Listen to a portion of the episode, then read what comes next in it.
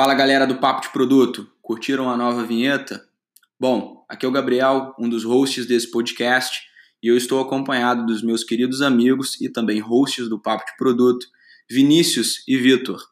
Bom, hoje a gente está aqui com um convidado que é Senior Product Manager na Life Array Cloud, tem um podcast, um curso para PMs, é mentor e muito mais. É um cara que contribui muito para a comunidade de produto aqui no Brasil. Hoje a gente está aqui com o Bernard Luna. Bernard, seja muito bem-vindo ao Papo de Produto. Muito obrigado, muito obrigado. Este podcast é patrocinado por Cursos PM3, o curso referência em produto no Brasil. Aprenda com 17 instrutores de empresas como Nubank, Booking.com, OLX, Creditas e muitas outras, em mais de 40 horas de conteúdo totalmente online. Aproveite para usar o cupom de 10% off que se encontra na descrição deste episódio. Saiba mais em cursospm3.com.br. Bom, e para começar, queria que você contasse para gente, essa é uma pergunta clássica aqui no podcast, que é, quem é o Bernard? Conta um pouco para os nossos ouvintes. Rapaz, o Bernard Luna, né, o Bernard, ele é uma pessoa que adora inventar coisas, é, ele adora ter projetos paralelos. Ele adora criar coisas sexy. E sexy realmente não vira plural, porque é um neologismo, então a gente não precisa ter esse comprometimento de falar sexys. Uh, eu gosto muito de dizer que eu sou um cara que cara gosta muito de combinar coisas. Então, eu me considero um inventor. Eu nasci achando que eu ia ser um inventor e hoje eu tenho certeza que eu sou um inventor. Então, eu posso dizer isso. Bernardo não é um inventor. É, como o Gabriel acabou de falar, cara, você é senior PM, é mentor de várias iniciativas, cria diversos conteúdos relevantes para a comunidade. Como que é conciliar é, tantas iniciativas incríveis ao mesmo tempo? Como que você lida com isso? Bom, eu adorei o iniciativas incríveis, adorei. Adoro a palavra incrível. Cara, eu gosto muito de me sentir fazendo parte das coisas. Eu gosto muito, eu tenho muito aquele fear of missing out, sabe? Aquele FOMO.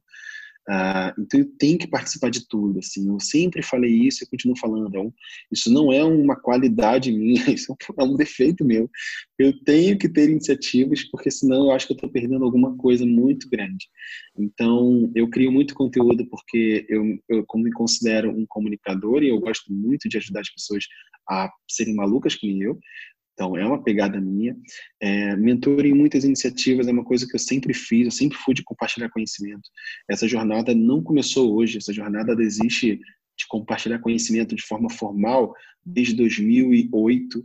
Então, são 12 anos que eu faço isso, que eu dou palestras, que eu apresento eventos, já dei mais de 300 palestras. É, então, é, é, realmente uma coisa que eu gosto muito. Já co-escrevi dois livros, é, eu já tenho uma para escrever um terceiro livro sozinho. Então, são, eu realmente eu gosto muito de iniciativas de conteúdo e de conhecimento.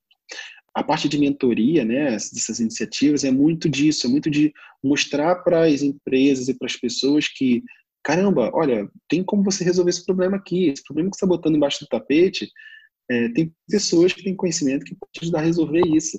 E isso dá muito certo. Por exemplo, a própria Liferay. Eu dei consultoria para a Liferay em 2015, 2014, 2015. E olha aí, cinco anos depois, eu atuando nela como uh, Product Line Manager, Senior lá, lidando com um produto novo e fazendo esse produto crescer bastante, trazendo um pouco da cultura Data Driven para a empresa.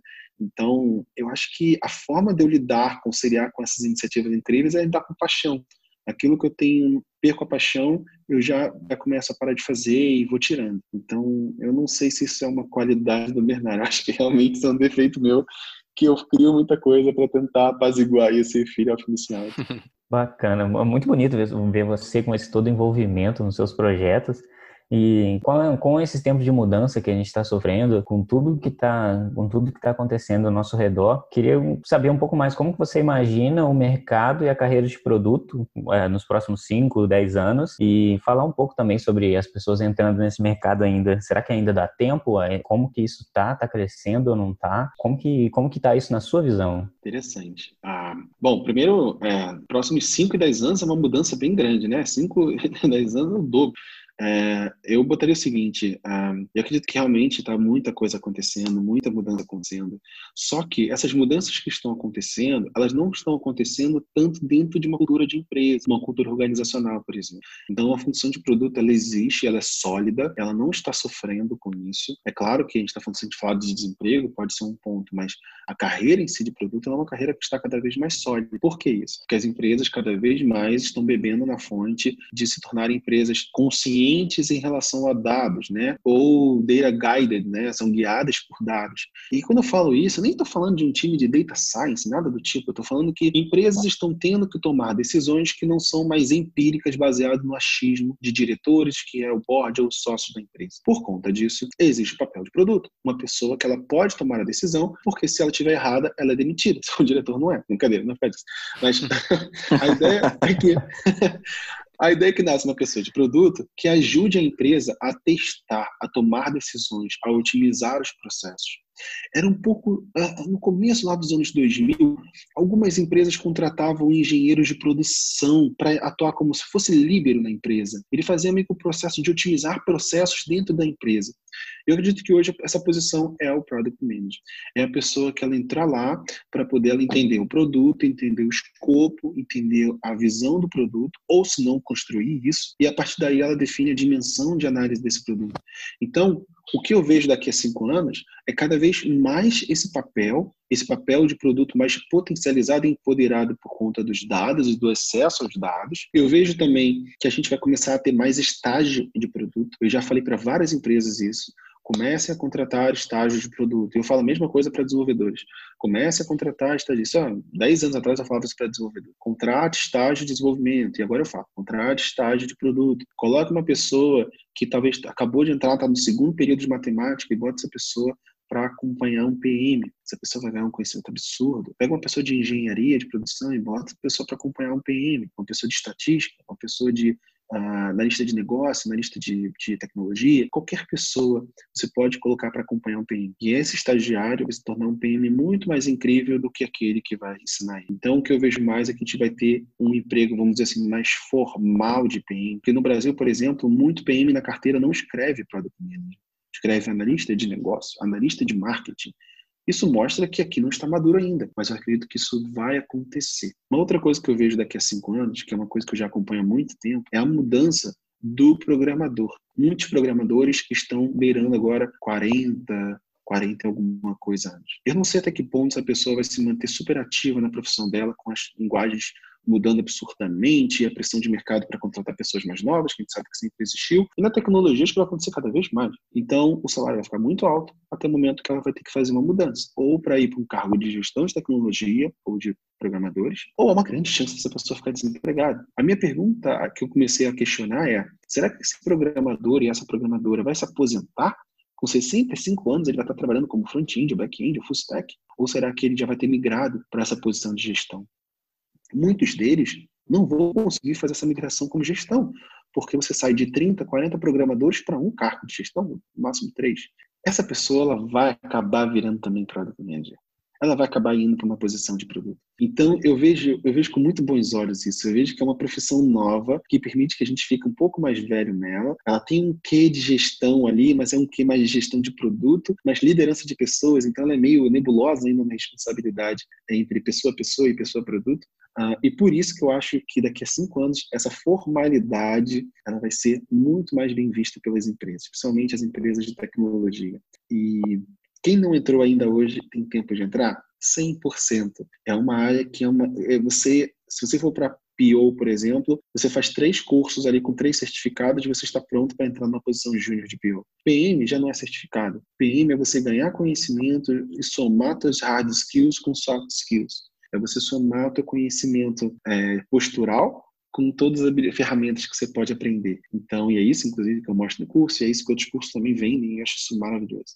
Então, eu acredito que qualquer pessoa que quer virar uma pessoa que trabalha com produto, ela tem que fazer esse movimento o mais rápido possível, porque tem muita gente boa uh, investindo no mercado, muita gente que é mais privilegiada, talvez tenha acesso a mais cursos, tenha acesso a mais, a mais palestras, elas vão, claro, sair na frente. E aí tem uma dica que pouca gente dá. No mercado de produto, esse é um hack. Vamos dar um hack, só quem está aqui vai ouvir. É, geralmente, quando você quer entrar na área de produto, a primeira oportunidade de produto geralmente é para uma migração interna. Então, se você está vislumbrando ir para produto daqui a seis meses, procure uma empresa que geralmente contrate produtos e entre como uma outra profissão, ou CS, ou um suporte, ou programadora, ou programadora, ou designer, alguma profissão que depois internamente você consiga fazer essa migração para assumir o seu primeiro cargo. A partir que você é, consome esse primeiro cargo, aí sim você está mais do que hábil para poder ser visto por recrutadores, começar a fazer a sua, sua carreira na empresa que você quiser. Mas aí fica esse hack, porque é a melhor forma de você conseguir arrumar o primeiro emprego com o PM, é você entrando com uma outra área e lá dentro você pede para fazer essa migração. Isso vai bastante de encontro com o que a gente já conversou com, com a Samantha, por exemplo, aqui em, no episódio anterior, e também com o Bruno, onde ele, eles explicam um pouco mais sobre essa granularidade de perfis diferentes entrando como, como PM, né?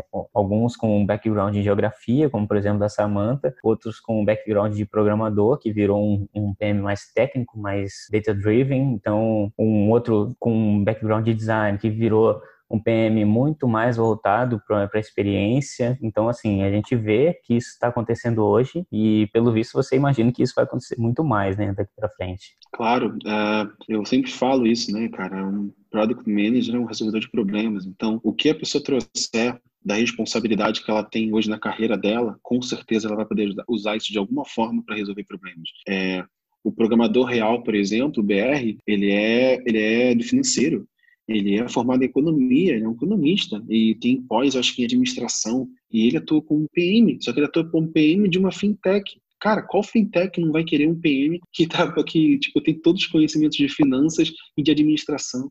e planejamento estratégico para a empresa. Então é, é, isso, sabe? É você conseguir utilizar o teu benefício a seu favor. Acho que esse aqui é o, o benefício do PM. Ele não é obrigado a ter uma carreira é, de, de formação formal ele pode ser uma formação baseada no, jeito dele, no DNA dele. E, e nunca isso é, uh, nunca é contra a pessoa, sabe? Ela pode ser, sei lá, formada em zootecnia. Cara, com certeza vai haver uma forma de entregar um grande valor nisso. Talvez ela poderia ser uma grande PM uh, Dog Hero, por exemplo. Então, acho que esse é o grande ponto, sabe? Você pode ser quem você quiser. Se você conseguir combinar as suas hard skills com as suas soft skills, vai ter espaço para você. As portas vão se abrir de alguma forma.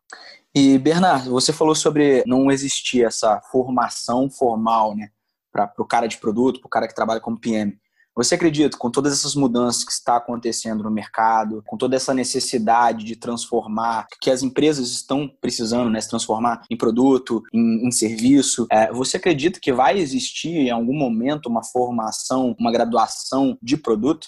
Eu acredito que não porque é uma teoria muito, muito, muito prática e pouco acadêmica. Porém, eu acredito que pode vir uma pós-graduação. Então, em graduação eu não vejo o produto se tornando uma graduação, mas eu vejo o produto podendo virar uma, uma boa pós-graduação. Então, isso eu acho que é uma coisa que pode fazer muito sentido de uma pessoa que já tem uma formação, por exemplo, em psicologia ela fazer uma pós-graduação em gerenciamento de produto. Acho que isso pode ser incrível para ela botar no currículo dela, mostrando como ela ela especializou no mercado, uh, somando a psicologia com o gerenciamento de produto, por exemplo. Então, esse para mim vai ser o caminho, ah, vamos dizer assim, é, alguma empresa de, de pós ou algum dos cursos que já existem hoje acabar conseguindo esse certificado para transformar em pós-graduação. Legal, é, é verdade, faz bastante sentido. Vai bem de encontro também com o que o Vitor reforçou sobre o que a gente conversou no, nos papos anteriores com a Samanta com o Bruno Coutinho, né, de quanto essa, essas variações de, de especialidades anteriores e de background, o quanto ele se comporta e se adequa à pessoa de produto, e o quanto isso é, é bom né, para o mercado e para os produtos que a gente vem construindo. E, Bernard, queria emendar aqui numa pergunta, um pouco polêmica talvez, é, sobre um post que você fez em março, falando assim: bom, se você não gosta de ter problemas, se você não gosta de ter problemas na sua frente e resolver problemas, a carreira de produto ela não foi feita feita para você. É, eu queria que você comentasse um pouquinho sobre isso. Claro. Ah, para mim, a profissão do futuro, para mim tem muito a ver com produto, é você ser um limpa-trilhos. Eu tenho um post antigo, acho que foi, sei lá, quatro, três, quatro anos atrás, que é exatamente isso, perguntando: você é um limpa-trilhos? E para mim, essa é a nossa função. A nossa função é ser um limpa-trilhos. É remover todos os bloqueios que estão na frente, de forma que o trem continue seguindo viagem. Uh, esse é o nosso perfil com o produto. Nosso perfil com produto é tapar buraco, é conseguir resolver infiltração. Nosso perfil de produto é a gente não deixar a bola quicar em nenhum momento. E isso é resolver problemas. A nossa habilidade de resolver problemas é uma habilidade de juntar o pensamento lateral, do Edward de Bono, por exemplo, Papa da Criatividade, somar isso com o nosso pensamento uh, lógico, um pensamento linear, claro, que vai fazer a gente conseguir ter um pensamento vertical, ajuda a gente a estruturar problemas para resolver usando a lógica. Então, quanto um ou quanto outro lado, você está resolvendo problemas. Você tem uma boa comunicação, gestão de conflitos, priorização, estratégia de produto, metrificação correta, tudo isso beira uma única coisa: resolução de problemas.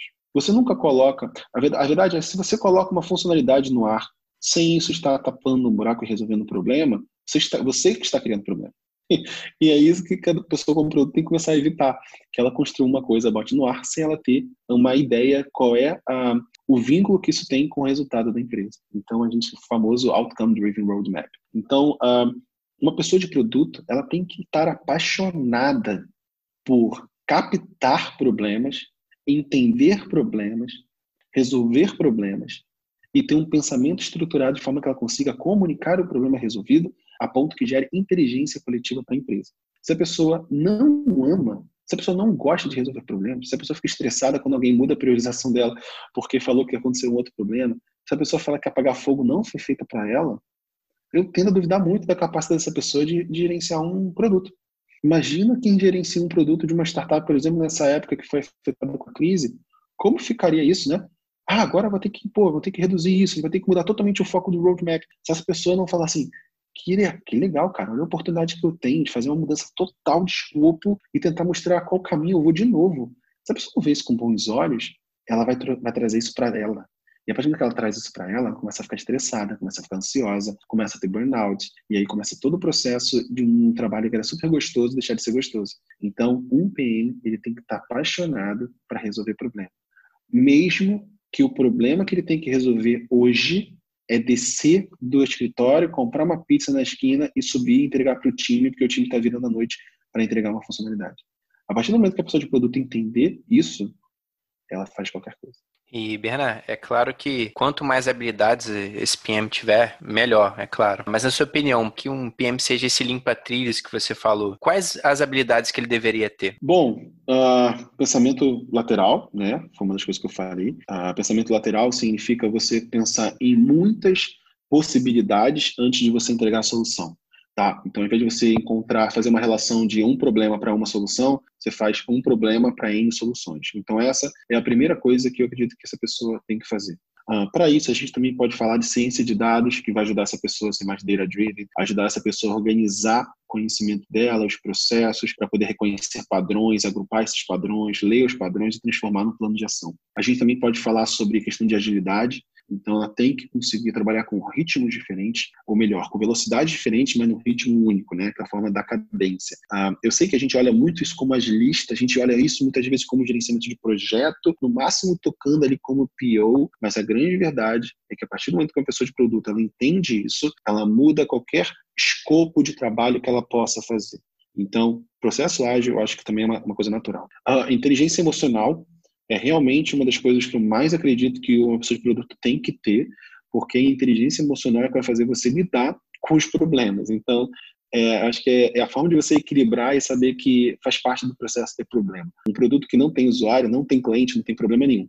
Então, se um problema não tem uma solução, ele não é um problema. E aí tem várias coisas, né? Autogerenciamento, para você ser uma pessoa mais autônoma, que você seja disciplinado. É, mas tem uma coisa específica que eu acredito que é a melhor habilidade de uma de produto para resolver problemas, que a gente chama de transdisciplinaridade. É uma palavra muito difícil, mas a gente pode converter ela para o famoso T-shaped. O que é o T-shaped? O T-shaped, a gente é muito acostumado em falar sobre especialista e a gente é muito acostumado a falar sobre é, você ser uma pessoa horizontal, né? Então você não é profundo como especialista e muita gente fala que você é uma pessoa superficial. Existe um meio termo. Existe um meio termo de você consiga ser horizontal e ao mesmo tempo você tenha algumas coisas que você pode ser um pouco mais profundo, que é a parte de você ser transversal, você ter seu T-shaped. E para mim isso é produto. Produto é você ter um conhecimento de várias habilidades, várias ferramentas, e algumas delas, por experiência empírica, por conhecimento, por curso, por palestras, por livro, você consegue ir um pouco a mais na sua, no seu conhecimento, na sua atuação. Então, para mim, são essas habilidades somadas que vão fazer você olhar um problema e você conseguir virar a cabeça, olhar o ângulo dele, olhar os edges dele, para você conseguir fazer uma atuação mais precisa, mais cirúrgica. Legal, Bernard. E a gente ainda falando sobre, sobre esse tema, né, de resolvedor de problemas. Eu gostei disso. Você acha que resolver problemas está sempre relacionado à experiência do cliente, seja um cliente interno, seja um cliente externo? Isso, para mim, é mais polêmico do que a questão de, de ter que resolver problema. É, existe uma. É, mas é verdade, existe uma como eu vou dizer, uma coisa do mercado, principalmente que veio junto com a user experience, que fala que a customer centric, usuário uh, user centric, tudo tem que ser para o usuário. Gente, isso é uma, na minha opinião, isso é uma bobagem tão grande. E eu vou dizer o porquê. Óbvio que tem que ser para o usuário, porque o usuário é ele que paga as contas. Não é porque a gente quer um mundo melhor e vamos fazer isso. Todo mundo quer um mundo melhor, independente de ser product manager ou não. Agora, por que o usuário tem que ser o bebedor da fonte da melhor experiência? Porque a gente quer o dinheiro dele. É, isso é uma coisa que pouca gente fala, porque parece tão negativo dinheiro, sabe? Mas não é. Dinheiro é o que faz a empresa pagar os salários, é o que faz você ter um aumento, é o que faz você poder ter um PS4 em casa e poder jogar, tipo, Fortnite, comprar as skins todas legais que tem. Então, uh, você ter um, dar riqueza para a empresa é um benefício muito grande. E, e, muita gente continua dizendo: toda vez que você foca no usuário, você é user-centric, você é customer-centric, a empresa se beneficia. Claro, ela só vai se beneficiar se você tiver uma estratégia por trás para entregar valor para a empresa. E eu sempre falo a mesma coisa. Se toda empresa fosse user-centric, portal não tinha banner. Os maiores portais do mundo, com empresas que são milionárias, têm anúncio. Eles têm times incríveis de UX, eles têm times incríveis de produto. Por que então eles até hoje têm banner? Porque não é tão user-centric assim. Me diga um, usuário que numa entrevista falou que gostaria de ter banner no portal. Não faz sentido? Então, a gente tem que pensar sem entregar uma experiência para o usuário, mas resolver problemas não está direcionado ao usuário. Resolver problemas está relacionado ao resultado da empresa. O usuário ele vem como oportunidade. Se você usar o, o, a árvore de oportunidades e soluções, por exemplo, da que a Teresa Torres fala tanto, você tem oportunidades ali para resolver um problema. Esse problema é a meta do seu OKR da empresa. Então você tem que se comprometer com o resultado da empresa. Se essa oportunidade que você está pensando passa pelo usuário ou não, depende das ideias que você teve seu brainstorm com o seu time. Agora, dizer que você sempre tem que resolver o problema do usuário, depende. Se isso não for saudável para a empresa. Então, eu acredito que a gente tem que pensar um pouco mais como analista de negócio. É pensar que a gente tem que entregar valor para a empresa, para a empresa atingir o resultado que ela traçou na, na, nos business outcomes, vamos dizer assim. Então, por conta disso, muitas das oportunidades que a gente traçar para a gente cumprir a meta, por motivos naturais de atrito de experiências, pain points da jornada, toca uma melhoria para o usuário, entregar uma proposta de valor, poder fazer o usuário performar melhor, performar mais, ficar mais tempo. Aí depende do jogo, né, do, do modelo de relacionamento com o usuário que você está fazendo. Mas, uh, no fim das contas, resolver o problema para mim não está relacionado à experiência do cliente, está sempre relacionado a um resultado da empresa, mesmo que para essa dimensão específica que você está olhando a sua estratégia, seu KPI, aí sim pode tocar a experiência do cliente como um ponto a ser melhorado que vai entregar esse valor. Aí vamos focar em melhorar a experiência do usuário, por reduzir bugs, ou melhorar a documentação, ou melhorar a jornada dele para tirar o atrito, entregando mais motivação ou entregando mais usabilidade, para que no fim das contas a gente aumente o nosso NPS, nosso NPS toca a satisfação e com isso a gente consiga entregar um resultado maior para a empresa. Então, esse é o grande ponto para mim. Isso para mim é mais polêmico. Você falar abertamente que user-centric e customer-centric é uma ideia abstrata. Não é utópica, ela funciona, faz seu sentido. Ela, ela é facilmente vendida mas ela não é o principal que você deveria olhar. Você deveria olhar sempre o resultado da empresa. Interessante. E como a gente já está no embalo das polêmicas, vamos por mais uma, né? Bom, é, a gente queria saber né, da, da, sua opinião, baseado em toda a sua experiência, em todo o seu background, como é ser um verdadeiro Product Manager? Bom, para mim, Product Manager tem três responsabilidades muito claras. Então, se você faz isso em algum momento, mesmo que você tenha outra nomenclatura, para mim você já é um verdadeiro PM, uma verdadeira PM. É, a primeira para mim é planejamento, é comunicação e uh, parte de não seria priorização, seria a parte de você uh, entender, né? Entendimento. Então, para você planejar um produto, você precisa entender sobre aquele produto. Significa que você tem que debruçar das coisas, tem que correr atrás da informação. Ah, então entra métricas, entra conversar com setores, entra conversar com o usuário, entra fazer pesquisa de mercado, entra realmente você viver a experiência de um investigador, de um, de um aprendiz. A segunda etapa é você uh, priorizar isso. Você tem que saber priorizar, você tem que saber tomar decisões. E priorizar não é só você usar um Moscou. Por exemplo, uma outra polêmica. Eu, particularmente, eu até tenho uh, pensado ultimamente sobre isso. Eu não sei até que ponto hoje em dia eu gosto do Moscou. Porque, para mim, ele é uma priorização um pouco data-driven, é um pouco analítica, ele é muito subjetivo. Então, eu tenho cada eu vez mais pensado sobre isso. Eu não sei como a empresa usa isso, cara. Como a empresa consegue dizer assim: ah, isso aqui a gente quer fazer, isso aqui a gente pode fazer. Tá bom, mas e dentro dela? Como é que você toma. Qual, qual o score disso? Qual o número que isso gera? Sabe? É, então, se você quer priorizar, você tem que conseguir criar um score. Isso significa clareza de tomada de decisão. Se um dia você sair da empresa, que você garanta que os critérios serão mantidos. Se um dia você trocar de squad, então, vamos falar que trocar de empresa é difícil? Então tá bom. Se um dia você trocar de squad, já que muitos squads têm papéis é, é, rotacionados, você tem que garantir que o seu score vai ser mantido do outro lado. Uh, você tem que conseguir defender para o teu GPM, para o teu coordenador, para o seu Head of Product, seu diretor de produto, por que você está tomando aquela decisão em algum momento que algo possa dar errado. Então, a priorização ela é um exercício muito legal de conhecimento de produto, que é onde você vai, vai debruçar em cima de várias matrizes e vai chegar um dia na sua vida que você vai criar sua própria matriz, com certeza. É, e muita gente fala assim, Bernardo, você tem a sua própria matriz? Sabe que nem cozinheiro, chefe, que tem a própria faca, que leva aquele, aquele uh, paninho, abre assim com todo o kit de facas. Não, não é assim. É, cada empresa, eu entendo a realidade da empresa e, baseado nisso, a gente monta um frame. Vou te dar um exemplo.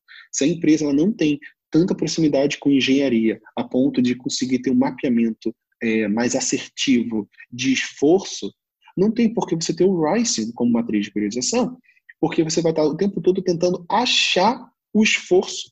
Isso é loucura, porque se a gente está criando uma matriz para trazer dados para tomada de decisão, como é que você pode achar no meio do caminho?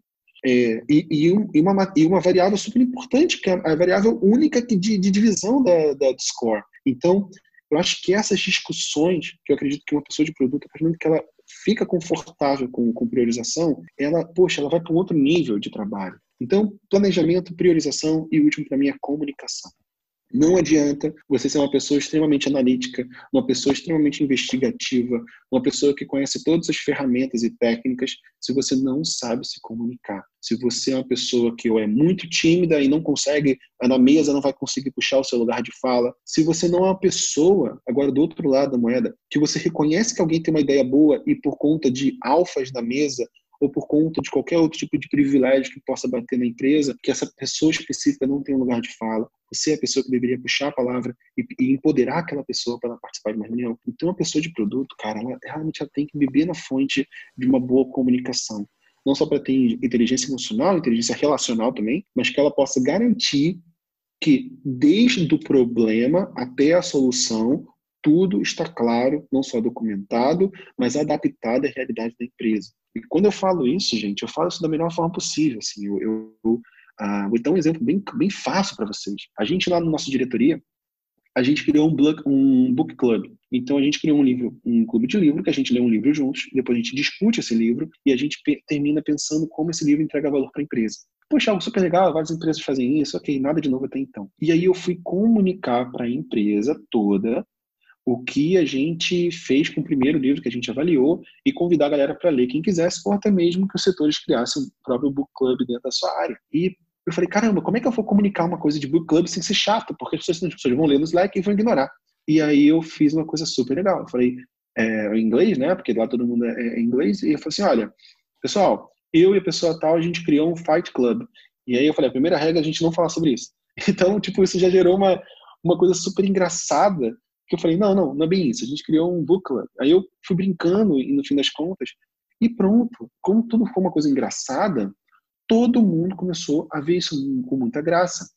A gente tinha, por exemplo, numa outra empresa, num outro time, a gente tinha uh, uma, uma sexta-feira, se não me engano, que a gente chamava de Share Friday. Então, a cada uma, acho que uma sexta-feira do mês, a gente criava um vídeo contando os principais insights e aprendizados e entregas do nosso time de produto. O que, que a gente fazia? A gente sempre abria o vídeo com uma piada sem graça, porque isso desarmava a pessoa. E veio daí a ideia que eu comecei a usar isso na minha newsletter. Porque eu falei, nossa, isso desarma a pessoa, você quebra uma barreira ali mental e abre a pessoa para consumir o que vem em seguida. Então, essa técnica que eu comecei a na newsletter, eu comecei a fazer isso nessa empresa há dois, três anos. Então, eu vejo com muitos olhos você, como produto, não ter medo de se comunicar de forma diferente. É isso que vai fazer você ser percebido, ser entendido e ser valorizado dentro da empresa. Você tem que ser lembrado para você depois empoderar o conteúdo que você vai trazer em seguida.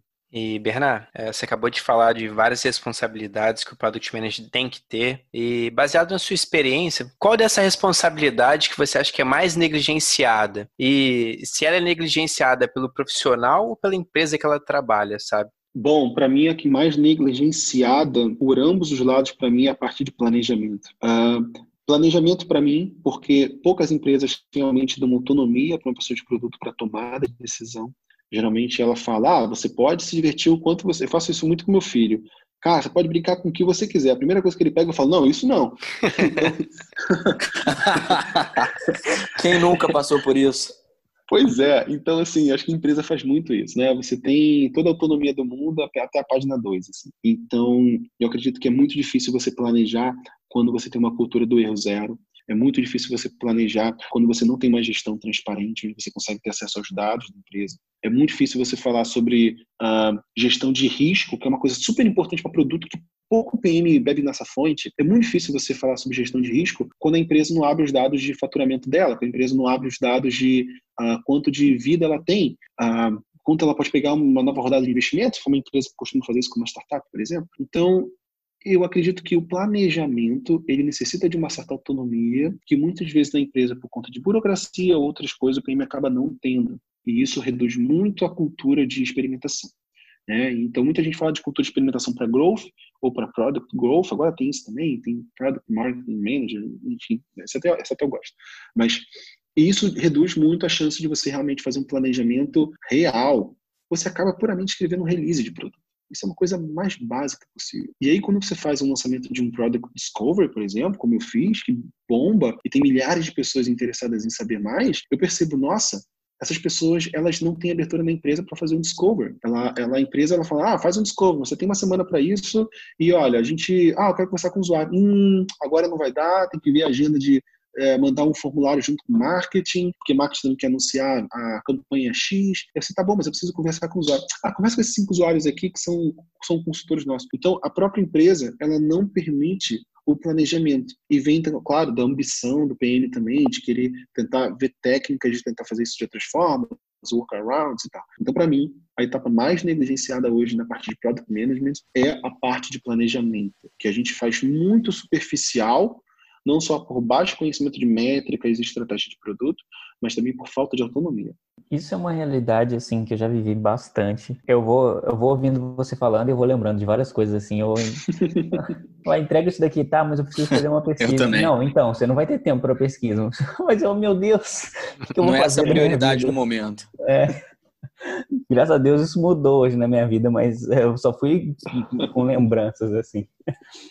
Mas é bacana, Bernardo é, você falando sobre essas é, responsabilidades, sobre as técnicas que o, que o, PM deve ter, a gente sabe que no, no, momento de criação de produto a gente tem que saber gerenciar risco e também saber se a gente pode é, se aplicar naquilo ou não, se a gente deve arriscar ou não. É, você acha que o PM deve gerenciar esses riscos antes de, da, da criação do produto ou durante, ou se é o PM mesmo que tem que fazer isso? E se sim, quais são os, os riscos mais comuns que a gente tem que se, se atentar no, no, meio de um projeto ou de uma, de uma feature que a gente está entregando? Bom, a, a, minha opinião, eu, eu gosto de falar que é a minha opinião, porque uma pessoa pode discordar e tudo bem, maravilhoso. É, a minha opinião é que o PM ele tem uma responsabilidade muito grande sobre o sucesso de um produto. Se ele tem que falar sobre sucesso, ele também tem que falar de fracasso. Se sucesso significa aumento de dinheiro para a empresa, fracasso significa perda de dinheiro para a empresa. Então, para mim, isso já responde a pergunta Verdade. que ligar com risco. Se ele é responsável pelo sucesso, ele é responsável pelo fracasso. Então, gerenciamento de risco faz parte do trabalho de PM. Algumas empresas, e eu particularmente adoro isso, eu adoraria ter isso do meu lado, é ter você ter um analista de business. Quando eu fui diretor de algumas empresas, algumas empresas eu consegui colocar uma pessoa para ser analista de business e essa pessoa ser a dupla do meu PM tá? Quando eu gerenciava times, coordenava e tudo mais. Hoje, hoje na Lifeway, por exemplo, a gente tem um time de business que tem pessoas de BizDev, a gente tem a PMM, um Product Market Manager, a gente tem muita gente legal que a gente consegue fazer esse, esse, esse papel muito gostoso. Agora, em outras empresas que eu atuei, a gente sempre tentava colocar um analista de negócios. Analista de negócios, ele faz esse papel financeiro, barra estatístico, barra riscos, com mais qualidade. Então, é uma coisa que a gente, que eu acredito que as empresas também poderiam, que poderiam investir nisso, eu investiria, porque ela seria um par estratégico do PM. Se não tem, PM assume essa tarefa. Existem várias formas de risco, né? Você está falando de risco, a gente pode falar de risco de viabilidade de negócio, risco de valor, risco de usabilidade, uh, risco técnico, uh, risco de viabilidade mercadológica. Então, tem muitos riscos no, no jogo aí, tanto para a construção de produto novo, quanto para a construção de uma feature ok? Então, para mim, o risco ele acontece o tempo todo. Você, para você lançar uma, lançar uma feature no seu produto, você tem que pensar, e se essa funcionalidade não cumprir a hipótese? Porque é muito fácil você falar, toda funcionalidade é uma hipótese. Conceitualmente, teoricamente, você lê isso num, você lê isso num livro básico de produto. Ah, você nunca pode ter certeza de uma funcionalidade. É uma hipótese. Ok, essa é o GB zero de produto. É o one on one de você fazer um produto. Ok, todo mundo fala sobre a virtude de você lançar uma funcionalidade. Você está testando uma funcionalidade, legal. E qual é o vício? Qual é o ponto negativo? E se essa, e se essa, e se essa funcionalidade realmente não der certo? E se essa hipótese for refutada? Quanto custou para a empresa? Quem vai assumir esse custo? Eu, falo, eu gosto muito de levantar essas perguntas, porque, como eu falei, a gente tem uma visão de produto romântica que a gente só olha o usuário. E resolver o problema do usuário, entregar valor para o usuário. Ok, ah, a gente tem que fazer experimentação, porque experimentação é importante. Tá bom? Para quem? Para a empresa. Legal, então paramos de falar do usuário. É, e se der errado? Quanto custou essa experimentação? E a gente tem que começar a pensar sobre isso. Qual retorno você vai dar para a empresa? Você está levantando o custo de cada experimentação que você está fazendo? Pouca gente faz isso também. Quando você começa a levantar essas perguntas que faz a gente pensar que pouca gente de produto levanta, e, e isso, isso começa a levantar a importância de você fazer testes. Uh, é muito, é, eu gosto muito de, de, de, levantar esse tipo de assunto, porque produto ele tem que ser responsável pelo sucesso, pelo fracasso, pela experimentação, se vai sair confirmação ou vai sair refutação. Isso para funcionalidade, isso para produto novo.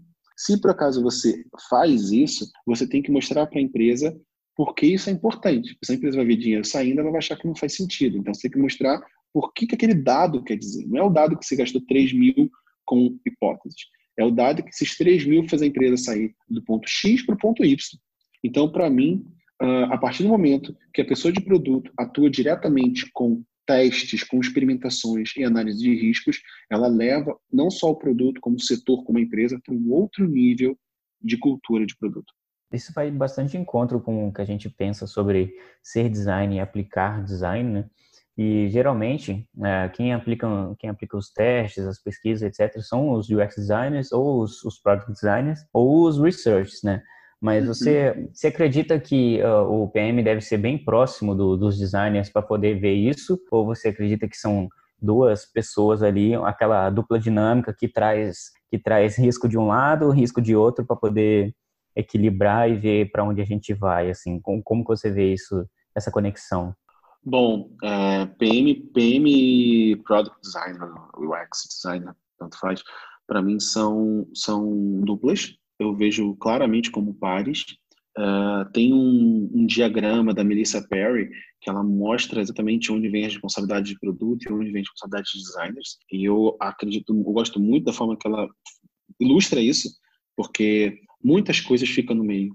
E aí volta uma coisa que eu até mencionei há pouco, mas que eu, que eu falo isso bastante, falo isso no meu curso, falo isso em palestras e tal. É, não importa quem vai fazer a survey, vai mandar a survey para os seus usuários. Não importa quem vai fazer o one-on-one com os seus usuários. Não importa quem vai, um, sei lá, analisar um mapa, um heatmap, por exemplo, de comportamento do usuário, do behavior do usuário.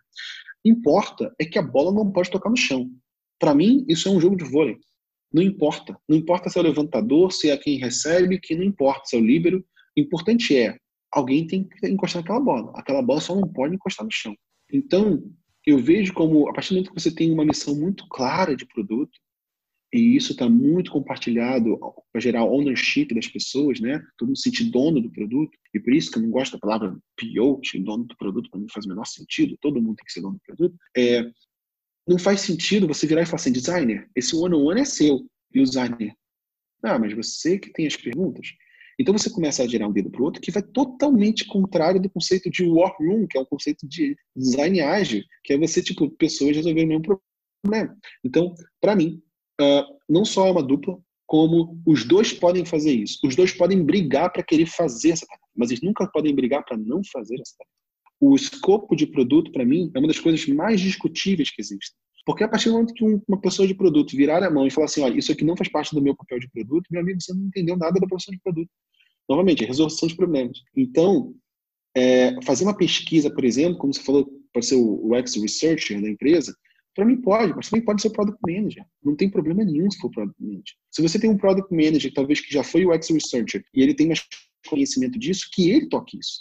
E que ele toque isso em dupla com a pessoa do design que tem o menor conhecimento disso porque ele não só está executando com qualidade, como está desenvolvendo uma pessoa para começar a fazer isso com autonomia. E essa é uma das coisas que pouca empresa entende. Ela sempre acha que quem tem mais experiência tem que fazer aquela tarefa porque vai entregar melhor e mais rápido. Sim, concordo, mas ela tem que fazer em dupla com a pessoa que tem menos experiência sobre aquilo ali. Para fazer com o estagiário, com pessoa júnior, não importa. Para gerar conhecimento do time, para gerar inteligência e desenvolvimento de equipe. Então, para minha parte, para mim, não tem escopo bem definido e não é para ter. O importante é que ambos lutem juntos. Concordo bastante com você nesse conceito de par, assim, de dos dois estarem trabalhando, ou não só os dois, né? Também tem o conceito de ter o tech lead ele trabalhando ao lado da pessoa de produto, tá em conexão também com a pessoa de product design ou de UX. Eu acho que fazendo um paralelo também a esse conceito de, de, de colaboração entre os pais, e algo que você tinha falado lá atrás sobre os três tópicos para um verdadeiro PM, é, e uma das, desses principais tópicos é a comunicação, a gente sabe que uma das principais habilidades de um PM é saber se comunicar bem, como, conforme você falou. E dentro disso, dentro de se comunicar bem, tem uma coisa que está ali no dia a dia de se comunicar, que é a da feedback. E aí eu queria que você explicasse para gente como que você faz isso? Como que você lida com isso na sua rotina? Quando você precisa dar um feedback negativo, quando você precisa dar um feedback positivo, como que você faz isso? Você tem alguma dica? Fiz muito isso como gestor, né? Eu fiz muito isso como gestor de times, uh, porque tem toda a etapa de validação e avaliação do time. Como hoje eu estou numa posição de um produto novo, a gente, a gente tem duas pessoas de produto, duas pessoas de design e um monte de outras áreas legais. Uh, então hoje isso não está acontecendo tão próximo, isso comparado a time agora. É claro que quando você está fazendo um trabalho diretamente com o time de design, você faz uma série de críticas ali sobre design, você pode fazer críticas de processos para poder você melhorar um processo, isso aconteceu a semana, inclusive. É, crítica de, de talvez, talvez de responsabilidades o tempo todo, porque por a gente ser agnóstico, a gente está sempre tentando tirar bloqueios e garantir que todo mundo consiga levar de ponta a ponta suas tarefas. Então, é, é uma coisa que faz parte do processo de uma pessoa de produto, principalmente uma pessoa de gestão, já que eu já estou nesse papel há muitos anos. Uh, o que eu vejo são algumas coisas que eu sempre uso, né? Primeiro, sempre focar, é, são coisas que eu, inclusive, falei semana passada. Para mim, todo mundo tem um coração bom até que prove o contrário. Então, eu nunca imagino que alguém não é bom. Então, isso me ajuda muito a eu ser o melhor, mais bondoso com as pessoas. E todo mundo que me conhece, que já veio conversar comigo, isso é uma coisa que eu, eu encho o peito para falar, percebe quando eu sou uma pessoa bondosa com os outros. Eu realmente eu sou porque é, é, meu. Eu gosto muito de ajudar as pessoas. Então, você vê, eu recebo, sei lá, 30 mensagens no, no, no LinkedIn por dia para poder perguntando coisas, pedindo mentoria, qualquer coisa tipo. E eu sempre respondo. Instagram, mesma coisa, e por aí vai.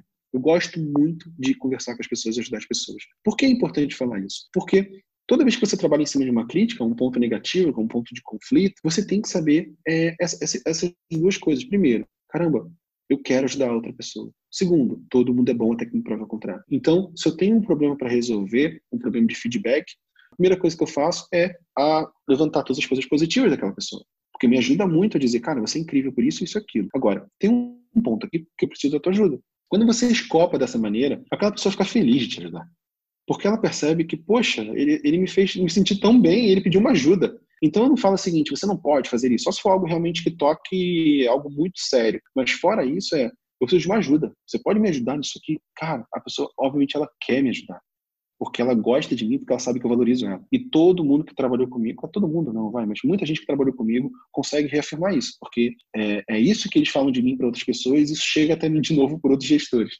Então, eu valorizo muito isso. Agora, feedbacks que não são sobre pessoas, são sobre processos, sobre né, entregas, coisas do tipo, é, você tem que ser muito sistemático. E isso eu tenho tentado fazer o máximo possível. Por exemplo, você chegar numa funcionalidade e falar: olha, a gente tem essas algumas decisões que a gente pode tomar em parceria, agora essa e essa aqui são inegociáveis. Quando você diz isso, o que você está fazendo? Você está limitando o escopo de discussão. Isso é para deixar a reunião mais eficiente. Você tá falando, quando isso aqui você fala que é inegociável, significa o seguinte: olha, isso aqui eu não consigo flexibilizar. Então, a pessoa tem duas escolhas. Ela falar, vamos seguir adiante, tá? E tudo bem se ela falar, vamos seguir adiante, você conseguiu o que você queria. Ou ela pode falar, eu não entendi o porquê. Podemos discutir sobre isso? E você pode falar, claro, deixa eu te explicar então por que é negociável. Então, é, você tem que usar palavras que você consiga realmente limitar uh, os boundaries da discussão do feedback. Um, ah, se for discussão de processo, poxa, abre o processo e tenta ver o lado de cada um. Se for uma discussão de, um, ah, de feature, você pode discutir. Aquela feature faz sentido para isso, não faz sentido para aquilo. Discussão uh, de responsabilidade, abre uma matriz RACE e ver mais ou menos como é que você consegue não fazer ceboleano 0 ou 1, um, você pode fazer, ah, então você faz isso, mas eu faço isso, tenta granularizar. Então, o que eu faço é isso, é tentar primeiro ser o mais humano possível, porque eu tento ser essa pessoa, mas sempre com conhecimento de dados e conhecimento orientado a processos, para poder não deixar que seja emotiva a decisão. Respondeu lindamente. E fazendo uma conexão com isso, juntando tudo que você falou, a gente sabe que você é uma pessoa que gosta muito de ajudar, a gente vê a sua atividade no LinkedIn, a, a sua atividade no Instagram também, com tá muita tá sempre compartilhando, né? conteúdo. Né? Exato. É, inclusive, sigam Bernardo Luna no Instagram, porque o conteúdo é sensacional. E lá teve um conteúdo que chamou bastante atenção da gente, foi a semana do Product Discovery, né? Que você divulgou lá também, que deu bastante, deu bastante engajamento. E a gente gostaria de saber um pouco mais sobre isso, como que foi, o que que é isso.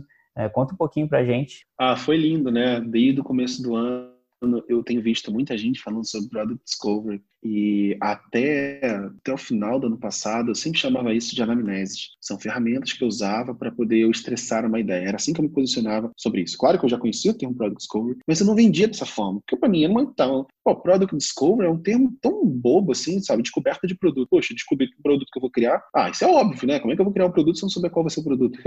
e para eu saber qual foi o produto, eu tenho que conhecer o mercado, tenho que conhecer a pessoa. Então isso já entra para mim muito parecido com o Customer Discovery do Steve Blank, já entra Four Steps to Epiphany, e eu começava a pirar nessas loucuras. Então eu chamava de anamnese. E dentro das anamneses, eu comecei a pegar as principais técnicas que eu usava e eu comecei a transformá-las uh, de forma tangíveis. Então, muitas ferramentas que até então eram abstrações, como SWOT, por exemplo, SWOT nada mais é do que uma análise abstrata, né, subjetiva, eu comecei a tangibilizar o SWOT. E eu descobri que algumas pessoas já tinham feito isso também. Eu falei, nossa, que legal. Então, eu vou transformar agora anamneses em power anamneses. Anamneses mais fortes, que tenham sempre uma, um quê de tangibilizado para poder gerar scores, que é uma coisa que eu gosto muito de fazer, tangibilizar o que é intangibilizar. Como eu vi que muita gente começou a usar essa buzzword de product discovery, eu falei, cara, eu vou criar um rótulo para isso, para poder eu mostrar para as pessoas o que está por trás disso. E esse foi o desafio. Eu virei para o Cuba, que é o meu sócio no curso, falei, Cuba, vamos criar uma semana de Product Discovery. Vamos pegar uma semana inteira e vamos ir num nível profundo que pouca gente consegue fazer. Porque a gente, as pessoas pegam aquilo que já é mastigado. Se eu conseguir fazer uma coisa muito profunda, a pessoa vai pegar de mim. E a pessoa vai poder dizer que ela aprendeu isso comigo. E, poxa, olha que legal. É, isso tem tudo a ver com o que eu tenho defendido, que é gerar legado para as pessoas. Então, poxa, vamos fazer. E a primeira pergunta dele foi: você consegue fazer isso? Eu falei, cara, eu consigo fazer tudo, irmão. É uma coisa que eu sempre fiz, assim, acreditar em mim. Eu acredito muito em mim. Eu falei, cara, eu consigo fazer o que você quiser. Eu só preciso estudar, me planejar e executar. E, cara, a gente fez, foi um trabalho muito gostoso de fazer. Uh, é um trabalho que a gente, poxa, o Cuba fez todo o trabalho de tentar uh, gerar mais audiência, e a gente conseguiu duas mil pessoas inscritas nesse curso. Um, ah, eu respondi, olha, olha, eu tenho esse número, eu respondi 45 perguntas mais 45 perguntas, porque teve umas que eu cortei agora, porque eu fiz esse levantamento outro dia. Foram, eu, eu queria ter chegado aí a umas 60 perguntas que foram feitas sobre Product Discovery. Então, imagina você como profissional, você ter a responsabilidade de responder 60 perguntas em uma semana sobre Product Discovery. Foram quatro horas só respondendo perguntas, aproximadamente. Um, fora as outras, as aulas, hora das aulas. Então, foram ao todo oito horas online, ao vivo, uh, para milhares de pessoas falando sobre esse tema. Então, foi realmente, eu fiquei muito feliz. Foi uma coisa que eu, poxa, eu fiquei muito feliz de no Brasil a gente conseguir fazer isso. Sem, sem bullshit, sabe? Sem, ah, estou fazendo isso para competir. Não, fiz isso porque é um conteúdo que eu conheço e que eu posso ajudar muitas pessoas. Inclusive, inscrito nos meus cursos estavam quase todos os professores de produto que tem no Brasil. Todos eles quase se inscreveram lá. Ou para acompanhar, ou para depois montar o próprio. Não importa, importa que eu ajude essa pessoa. Se eu ajudar essa pessoa para ela criar um curso de Product Discovery e ela ficar milionária com isso, eu fico feliz, pelo menos eu ajudei alguém. Então, eu, eu, eu tenho realmente o coração muito voltado para isso. É, e para mim, o Product Discovery foi esse linear. Eu terminei a semana e virei para minha, minha esposa e falei: eu acho que através dessa semana eu consegui me posicionar pela primeira vez como autoridade de produto do Brasil. E eu fiquei muito feliz, eu fiquei muito feliz de poder dizer isso, sabe, com ela. Eu falei, você sabe o que você falar que você, nesse momento, você conseguiu se posicionar como autoridade? Sem você soar isso desonesto, sem você soar isso, é, ah, eu tô me achando. Não, eu realmente eu consegui. E eu percebi isso, eu percebi isso nas métricas de vaidade. Eu percebi isso da forma que as pessoas começaram a ler meu conteúdo de uma forma diferente. Como as pessoas falaram, opa, esse cara tem alguma coisa diferente para falar de produto. Então, gente, isso é estratégia, tá? E isso não é ego, isso é estratégia. Isso foi pensado, isso foi planejado. Eu escrevo quatro artigos no, por semana, quatro a cinco artigos por semana no LinkedIn. Eu escrevo um conteúdo diário no Instagram. Eu escrevo uma newsletter de 15 minutos de leitura quinzenalmente. Então, assim, são coisas que me dão muito orgulho. E o Product Discovery, para mim, foi uma grande entrega a gente já agora já criou a próxima data, que se não me engano é a primeira semana de agosto, que vai ser a maratona de Product Metrics. Então, se você gostou da semana de Product Discovery, meus amigos, aguardem, porque a semana de Product Metrics vai ser de tirar a calça pela cabeça, meus amigos. Estaremos lá com certeza. Então. Estaremos lá com certeza. E, Bernard, o episódio inteiro você falou com muita paixão sobre tudo que você faz. E essa, é uma pergunta padrão do nosso episódio, né? A gente, a gente pergunta para os nossos convidados. Qual que é o seu grande sonho? Isso pode ser pessoal, profissional. Acho que você já deu ótimas dicas de quais são os seus sonhos, é, mas queria que você contasse para gente. Bom, eu, eu sempre, sempre quando eu começo a me criar uma estratégia assim de minha, eu, eu, eu, gosto muito, eu tenho um amigo meu muito próximo que ele fala que o sonho dele era um dia ter uma estátua na cidade dele, dele assim. Eu acho lindo esse pensamento, né? Imagina você ter uma estátua sua na praça, nessa cidade. Olha o quanto deve ser legal isso. Eu achava, eu achava lindo. Eu achava... Quando ele me contou isso uma vez, eu falei, nossa, cara, queria eu ter dinheiro para mandar fazer essa estátua para você. Porque isso realmente fez, fez sentido. E é muito legal. O meu sonho realmente hoje, no sentido de produto, tá? Claro, com pessoais, tudo mais, meu sonho de produto hoje é eu conseguir realmente ser visto como autoridade, uh, não vou dizer a palavra máxima, porque eu acho ótimo tiver mais pessoas iguais a mim, acho que todo mundo crescer junto eu fico super feliz, mas que eu consiga realmente gerar um conteúdo autoral uh, a ponto de mudar a vida das pessoas, a ponto de conseguir fazer empresas, porra, se muito melhor em questão de cultura, em questão de dados, em questão de uh, filosofia. Um, pegando sempre essa questão de ser bondade, sem querer brigar e fazer mal para ninguém, e que não descarto que isso eu também faça para fora do Brasil, não tenho essa coisa de só fazer no Brasil, nada impede de eu começar a fazer isso para fora, mas a ideia é que eu consiga fazer isso do meu jeito. Acho que essa é um pouco Frank Sinatra isso, mas a ideia eu acho que é, é que eu consiga fazer isso do meu jeito, é sem perder esse meu jeito. Eu tenho recebido uns feedbacks super legais sobre a minha forma de falar, como vocês falaram agora, inclusive, e eu percebo que é exatamente esse é o meu jeito. Eu não quero perder, eu não quero virar uma escola de curso de produto onde você vai ter vários professores. Não quero isso. Eu quero, cara, eu vou te ajudar. Eu vou resolver a tua pergunta. Eu vou tirar a sua dúvida. Eu vou te levar como produto de um product manager de sucesso ou uma product manager de sucesso em um ano. E, e eu sabia que eu posso. Nossa, isso me deixa muito feliz. Então, meu sonho é fazer isso tanto que uma hora todo mundo vai falar assim, cara, área de produto? Cara, você tem que comprar o livro do Bernard, você tem que assinar a newsletter do Bernard, você tem que uh, seguir o Bernard. Esse, para mim, seria o meu sonho máximo, onde todo mundo pega assim, instala o dedo, relaciona diretamente teu desempenho de produto aos meus conhecimentos. Assim como a gente faz hoje com o Mark Kagan lá fora, a gente faz com o Roman Pittler lá fora, a gente faz com o Tim Herbig lá fora, a gente faz com Teresa Torres lá fora, a gente faz com Melissa Perry lá fora. Eu quero ser essa pessoa. Eu quero ser realmente um ponto de referência porque eu sei o quanto eu posso levar para a pessoa e eu sei que eu faço isso com muita paixão. Então, por conta disso, eu me considero uma das melhores pessoas para fazer isso hoje. Muito bonito, cara. É, e eu diria que você está caminhando muito para isso, é, fruto do seu esforço de trabalho, né, claro, e que você já é realmente tratado como uma referência, mas eu acredito que você vai chegar muito mais longe ainda é, quando se trata disso, né. E eu gostaria de saber de você, né, porque nessa trajetória toda você teve que consumir muita coisa, você teve que aprender muito, teve que dividir muito também para poder chegar onde você está. E com certeza você leu muito, você fez curso e etc. Eu gostaria de saber se você tem livro para indicar para gente, para quem quer é, entrar nesse mundo, para quem quer melhorar, para quem quer aprender. Se você tem livro, curso ou algumas pessoas para poder seguir, que, que elas criam conteúdos, blogs ou tudo mais. O que, que você, o que, que você indica para as pessoas que querem entrar nesse mundo de gerenciamento de produto? Bom, uh, eu gosto, eu só li livro técnico. Isso é uma coisa que eu gosto bastante. Então, eu vou dar alguns livros que eu acredito que, fora esses usuais que todo mundo recomenda, porque com certeza é, muita gente fala a mesma coisa, né? Inspired. Só não vale né? indicar Inspired. Só esse que não pois é. pode. É. Inspired, Book, uh, Hook. Então são os mesmos, mesmos livros de sempre. Eu vou falar um livros diferentes que eu gosto muito e para mim ajuda bastante muita gente. Um livro que para mim é o livro de abertura, ele é tipo ele é tipo aquele pãozinho do Outback, sabe? Ele é a entrada assim que você chega, que eu acho que, para quem não tem costume de ler, é um livro de abertura. É um livro chamado A Cultura da Participação. É um livro que ele, ele, ele vende os argumentos dele através de histórias reais e é muito gostoso de ler. Foi nele que é a primeira vez que eu ouvi falar sobre o Milkshake Mistake, né, do, do Clayton Christensen, uh, do Harvard Business School, que ele fala sobre o erro milkshake que tem a ver com o diabo subidado. Então foi a primeira vez que eu bebi nessa fonte lá, eu adorei esse livro, depois eu voltei a ler muito, assim. Eu estava muito tempo sem ler, quando eu li esse livro eu falei, nossa, ler é muito bom. E aí depois eu emendei em vários livros, Protocol, vários livros legais. Uh, então, primeiro seria esse.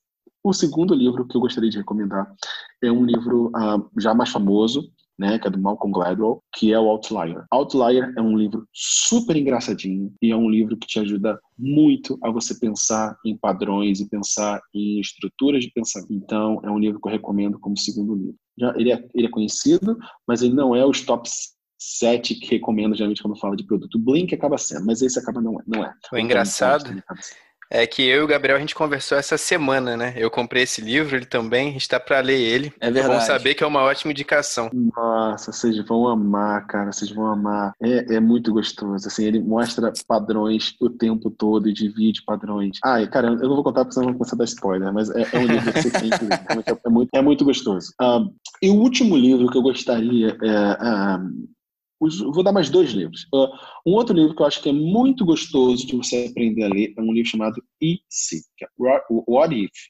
What If. Uh, e se?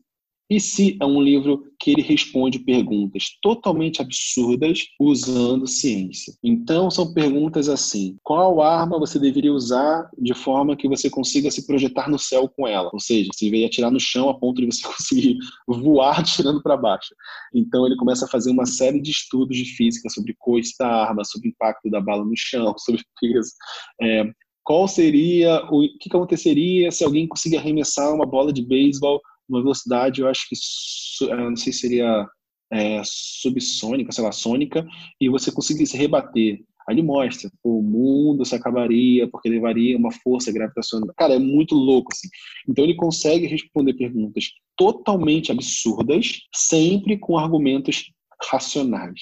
Gente, isso para produto é perfeito, porque você muitas vezes você precisa ter poder de argumento que são muito difíceis de você ter. E esse livro ele mostra como ele consegue fazer isso. É muito legal, é um livro muito gostoso de ler. E por fim, um livro que é um, How to Lie with Statistics, que é Como mentir com estatística, que é um livro também muito gostoso, que ele mostra como você consegue usar os números a seu favor sempre que não é uma questão de um número ser ruim, é questão que você não sabe usar esse número. Ele mostra como mudança de corte do número, como você usar o número relativo e usar o número absoluto, ou vice-versa, ou você fechar num cohort específico para poder você fazer uma, mostrar que o, dado é positivo. É muito legal, assim, é um livro muito bom para você começar com o produto, você começar a beber na fonte de dados, sem ser aquela coisa chata de você ter que aprender a ler dados. Então, um, são livros muito gostosos para quebrar essa barreira de quem está entrando no mercado, de ler livros técnicos e falar, hum, não consigo aplicar isso hoje, ok, esse livro não teve é, vantagem para mim. Esses livros, esses quatro livros, são livros de histórias técnicas que vão te passar muito conhecimento sem você perceber que está ganhando conhecimento. Bacana demais. Eu, e a gente vai com certeza procurar. Esse último me interessou muito, eu vou procurar com certeza. E brigadão pelas indicações aí, bem bacana. Você vê como o propósito do Bernard é claro, né, cara? Ele quer compartilhar o conhecimento ele, e ele tá conseguindo fazer isso, né? Você vê todas as perguntas que, que a gente fez durante o episódio, ele foi, demonstrou um exemplo prático de como ele aplicou isso no dia a dia dele. E olha essa, essa cartela de indicações de livros. Cara, fantástico eu anotei aqui tanto fico feliz pelo livro que eu e o Vinícius compramos ser realmente bom, pelo que você indicou. E eu também curti muito essa última indicação, cara. Muito legal mesmo. Valeu, Bernardo. Queria que você desse, a gente está chegando no, no, finalzinho agora do episódio, queria que você desse um recado final para quem está trabalhando com produto. É, queria que você deixasse sua mensagem aí. Eu, é uma coisa que eu queria muito falar. Cara, eu gosto muito do, do, do podcast de vocês, acho muito legal, assim. Gosto muito de pessoas querendo levar conhecimento. Então, primeira coisa, parabéns por isso. E muito obrigado por me convidar. Fico muito feliz. Eu aceitei na hora, tentei ter a primeira oportunidade para conversar com vocês. Ah, e eu fico realmente muito feliz. A primeira coisa, agradecer vocês por isso. A segunda Pra coisa... gente é uma honra. Ah, obrigado. Pô, pra mim também, cara. Pra mim também. Só, só alegria, só amor. A segunda coisa que eu, que eu, eu queria falar é o seguinte. É muito difícil você escolher uma carreira. Ninguém nasce querendo virar product manager. Você não, você não sai da escola para ir para a faculdade querendo virar product manager. Dificilmente você vai aprender na faculdade o que é um product manager. Então, se você quer fazer essa mudança, se você quer realmente entrar na área, não ouça ninguém que falar que não dá para você, isso não foi feito para você, isso é uma função técnica, você tem que saber inglês, você tem que saber programação. Esquece os outros. Uma das coisas que a gente, quando a gente aprende produto é que tudo tem que ser testado. Como você vai ouvir alguém dizendo que você não pode fazer algo se você não tentar para testar? Isso já vai contra a própria profissão. Porque se você ouvir as pessoas que não que o produto não vai dar certo, ninguém empreende. Se você não ouvir que aquela funcionalidade vai dar certo, você não lança, não faz um release. Então, para mim, é a mesma coisa a carreira. Você tem que testar. Você tem que beber na fonte. Vai dar certo? Sei. Vamos viver para isso. E eu te garanto que mesmo que não dê, tu vai aprender tantas coisas que talvez o que você for fazer em seguida, tu vai levar muito conhecimento porque produto é realmente você beber na fonte de muitas coisas diferentes. Então você vira cada vez mais um Ben 10 ali, com vários monstrinhos que você pode ativar em momentos oportunos. Então, não, a, a, segunda coisa que eu queria falar era isso: não deixe ninguém falar para você que você não pode chegar lá. Não importa de onde você vem. Você pode ser um dono de casa, você pode ser uma motorista de ônibus, não importa. Se você quer ser alguma coisa e acredita que você está disposta a viver, eh, quando eu falo querer, não é ter desejo, não. É querer realmente sentar na cadeira, estudar, praticar para você chegar lá. Se você realmente quer, né, o, o, o Emicida fala muito sobre isso. Né? Se você quer realmente viver esse sonho, você tem que correr atrás. Então, ainda sobre isso, como falarem para você isso, também tem um outro lado. Pessoas que falam que é fácil. Pessoas que falam, uh, e isso acontece, chega, chega muito para mim, que falam que um curso é melhor que o outro. Gente, não importa. Que um profissional é melhor que o outro. Essa competição eu via na época de desenvolvimento, eu via na época de design, e agora eu também vejo na época de produto. Ninguém está competindo com ninguém.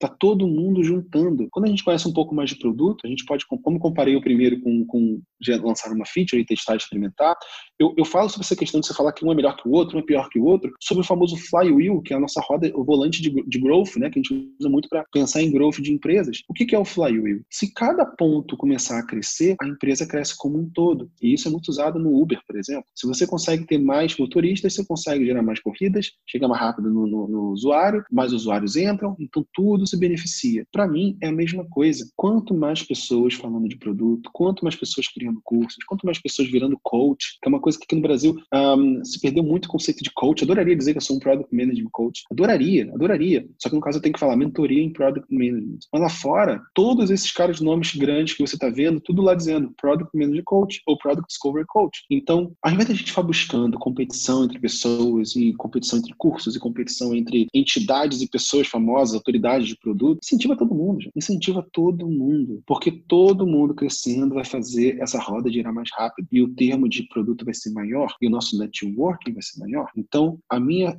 terceira, a segunda, a terceira coisa que eu gostaria de falar era isso: não desincentive, não desempodere ninguém, não faça as pessoas competirem entre si, porque tem espaço para todo mundo. E quanto um cresce, todo mundo cresce junto. Então, uh, eu, eu gosto de falar isso porque eu sempre falei e vou sempre falar. Eu adoro as pessoas que são do Product Arena, eu adoro as pessoas que criaram a PM3. Eu já paguei para funcionário meu fazer o curso da PM3 e, e deixar bem claro, nunca pedi para ver tá, o curso para poder não, não me beneficiar disso. Eu já, eu já paguei e, e já fui chamado para coisa para Terra. Então, assim, não vejo com maus olhos ninguém ter iniciativa. Para mim, é um espaço lindo para todo mundo e que a gente está levando o Brasil para um outro patamar trabalhando juntos, mesmo que a gente não integre as iniciativas. E também não acho que precisa integrar. Então, essa é a terceira coisa que eu queria dizer. E a quarta e última coisa que eu queria dizer é uma coisa que eu.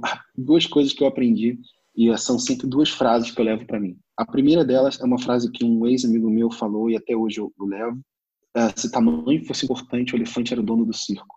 E eu adoro essa frase. Esqueça tamanho, esqueça se tornar o maior. Foi, foi aquele momento quando eu disse de eu não quero ser a autoridade máxima do produto. Não é isso que eu busco. Eu quero ser lembrado. Eu quero ser lembrado não só porque eu lembro que eu falei do meu defeito de fear of missing out, que eu tenho medo de ficar de fora de coisas. É um, é um defeito meu. Então eu quero ser lembrado para me sentir querido, me sentir desejado, me sentir útil na vida das pessoas. É, então por isso é um sonho meu. É, meu momento de ser, uh, talvez, sei lá, vaidoso, pode ser. E a segunda coisa é porque eu acredito muito que o conteúdo ajuda as pessoas. Então, uh, mas não, não, precisa ser o maior, você não precisa ser o maior product manager do mundo, mas você pode ser um product manager muito bom ou muito boa. Então foque em ser bom, foque em você competir com você mesmo, não competir com outras pessoas. Você vai perceber que a melhor coisa do mundo é quando você desafia os seus próprios parâmetros. É muito com aquela corrida de volta, é, salto com vara. Você tem que fazer uma melhor marca que a sua. Consequentemente, você treinando, melhorando o tempo todo, vai chegar uma hora que você vai ganhar uma medalha. É isso que aconteceu com o brasileiro. E a segunda frase, que o meu avô me contou uma vez, e até hoje eu uso, é uma, uma frase clichê, mas eu gosto muito de repetir, que é ah, para quem só tem um martelo, qualquer problema é um prego. Então, gente, beba em todas as fontes possíveis. Não fale, ah, não vou aprender isso porque isso não é produto. Produto é tudo. Produto é resolução de problemas. Se você não tiver habilidade específica, você não vai conseguir resolver um problema. Então, não deixe de estudar, não deixe de experimentar, não deixe de aprender coisas novas. Porque é isso, no fim das contas, que vai fazer um dia você conseguir resolver um problema quando ninguém mais vai conseguir resolver esse problema. Então, então, é, é, acho que são essas quatro coisas que eu, que eu gostaria de falar. Foi muito, né? Mas desculpa aí por isso. Meus amigos, que forma sensacional de finalizar um episódio sensacional. Eu espero que todos vocês ouvintes tenham escutado esse podcast com um caderno e com uma caneta na mão para anotar todas essas coisas que o Bernard compartilhou com a gente. Bom, eu fiz isso. Aconselho vocês também a, se não fizerem, escutarem o episódio de novo e anotarem tudo isso que o Bernard falou, porque, cara, fantástico, Bernard. Muito obrigado pela sua participação no nosso podcast, de verdade. Eu tô com um pouco obrigado. de dúvida se foi um podcast ou uma aula isso. Ficou rico demais. Ai, que bom, que bom. Fico feliz, gente. Obrigado. Beleza. Bernard, muito obrigado mais uma vez pela sua participação, cara. Para mim foi um prazer te receber. Acredito que para o Vinícius e para o Vitor também eu acho que vai contribuir demais com a comunidade de produto aqui no Brasil. Eu acho que é, é, é a, a, gente está fazendo esse trabalho de chamar pessoas que agregam para a comunidade, para agregar ainda mais, para dar voz para elas e disseminar ainda mais conhecimento. E, pô, eu acho que hoje a gente fez isso com maestria, graças à sua participação. Poxa, obrigado, Gabriel. Valeu, Vitor, também. Obrigado, Vinícius. É isso, vamos continuar juntos, a gente vai, a gente vai fazer muita coisa legal. Eu, tenho eu sei que tem um pote de ouro no final do arco-íris, é só a gente ter coragem de chegar lá.